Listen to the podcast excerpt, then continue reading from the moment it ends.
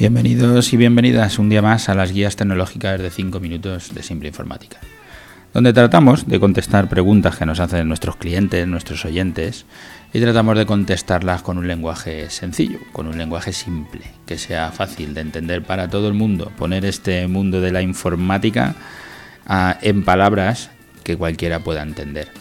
Estamos en un ciclo donde estamos contando qué es el kit digital, porque recibimos muchas preguntas sobre este tema y nos encontramos ahora en el capítulo, ya el último, el capítulo 389 del tema de ciberseguridad, solución digital del kit digital. Eh, este para mí, si los otros temas, yo creo que la mayoría podían generar controversia, pero más o menos eran fáciles de saber qué cosas se pueden hacer.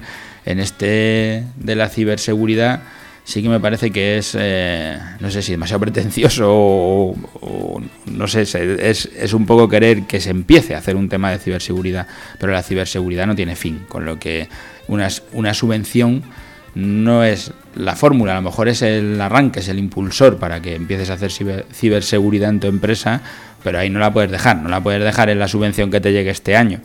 Ya contaba mi opinión sobre si coger las subvenciones o no, depende de lo que, lo que estés haciendo, te puede merecer la pena o no. Pero esta es la más clara, eso de, bueno, va, como es gratis lo voy a hacer y ya está, y ahí lo dejo, no te va a valer, porque hasta el año que viene tienes que seguir, y si no, te va a valer de poco lo que hayas hecho. Para, la, para esta solución digital de ciberseguridad, lo que nos dicen desde el Estado para podernos dar las subvenciones es que incluya una solución de anti-malware, de anti-spyware, que haya correo seguro para intentar evitar, bueno, tener un anti-spam, un anti-phishing, hacer una navegación segura con control de contenidos y con control de la publicidad anti-adware, análisis de detención de amenazas, monitorización de la red, y una configuración inicial para todas estas y también tendría que haber un requisito especial que es la formación, que me parece todo correcto lo que nos están diciendo. Pero claro, si contratas, igual que con un antivirus, contratas un antivirus y lo vas a tener que actualizar todos los años, pues te va a pasar igual con todas estas partes que te están pidiendo.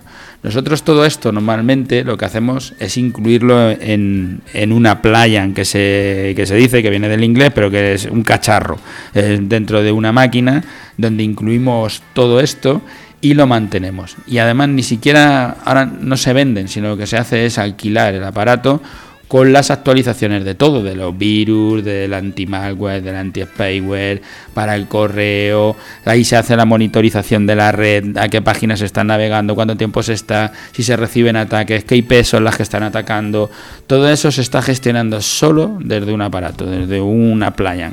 En nuestro caso utilizamos un Sonic Wall, y lo que hace es gestionar, además utiliza el, firewall, utiliza todo. Y habría que dar esa parte especial que me parece bien que hacen en este tema de formación, que nosotros cuando instalamos los aparatos lo que nos piden es todo lo contrario, lo que nos dicen es, mira, montame algo que yo no quiero estarme preocupando. Pero es que es imposible. Porque si te mandan un correo que dice, pincha aquí, que vienen las fotos de no sé quién, y tú lo pinchas, es que nosotros no vamos a poder hacer nada. Porque el correo te llegó, intentaremos que no te llegue, pero si te llegó, lo que tienes que hacer es no pinchar. Si te llegan y te dicen, es que te han puesto una... Tienes un paquete en correos, estos son los típicos. Tienes un paquete en correo, vete a buscarlo. Si tu correo no tiene ni, ni tu correo electrónico, ni tiene nada de nada, ¿cómo te va a mandar correos un, un, correo electrónico para decirte que vayas a buscar un paquete?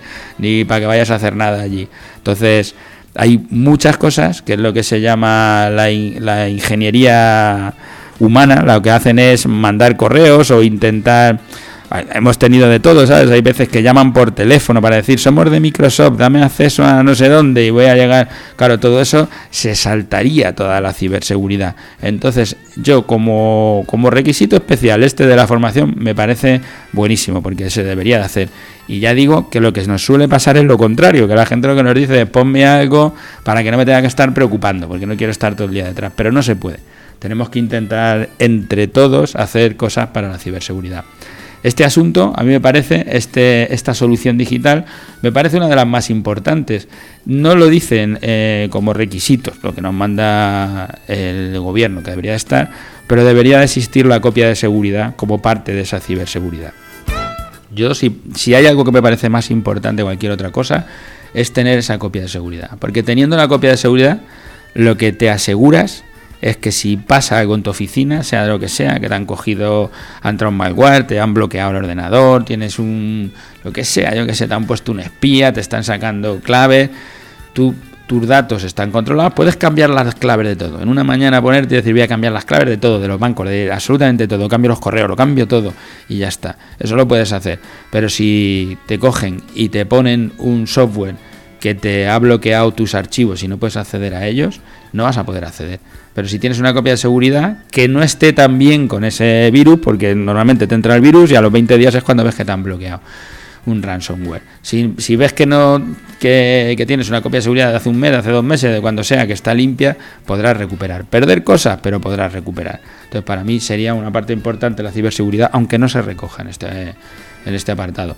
Bueno, como digo, la ciberseguridad para mí es de los temas también fundamentales, los temas más importantes, pero no es una cosa que la vas a hacer porque te venga una subvención, la vas a hacer porque de verdad le ves interés y lo tiene.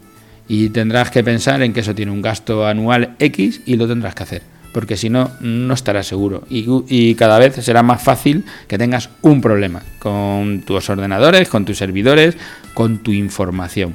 Y puede bloquearte la empresa perfectamente es eh, de todos los que he hecho seguramente es el, el más fácil de entender que, hay que tenerlo hecho y el más complicado de saber qué hago para, para, tener seguridad, que no se puede tener. La seguridad 100% no existe ni va a existir. Y siempre habrá alguien que se invente algo para saltarse lo que estamos los demás detrás intentando bloquear. Bueno, ya ha llegado a los seis minutos, así que nada, me voy a despedir. Gracias a todos, por, a los que nos escucháis a diario, por estar ahí, por escucharnos todos los días. Gracias por dejarnos esas valoraciones, esos me gustas en vuestras redes sociales y también en las plataformas de donde escuchéis los podcasts, en iTunes, en Ivo, donde sea. Y como siempre os digo, pues si queréis tener con nosotros una consulta, una consultoría comercial, que duran una hora, que son gratuitas, Solo tenéis que entrar en nuestra página web y solicitarla. O si queréis que respondamos alguna pregunta, nos podéis dejar un correo electrónico, llamarnos por teléfono, contarnos lo que es. Y encantados. Os contestaremos a través de un podcast o por el teléfono según nos llaméis o por el correo o como sea. Iremos hablando con vosotros para hablar de esto, de la ciberseguridad o de cualquiera de los temas que estamos tocando en este ciclo y en todo lo que llevamos haciendo en este podcast. Gracias por estar ahí y hasta el martes que viene.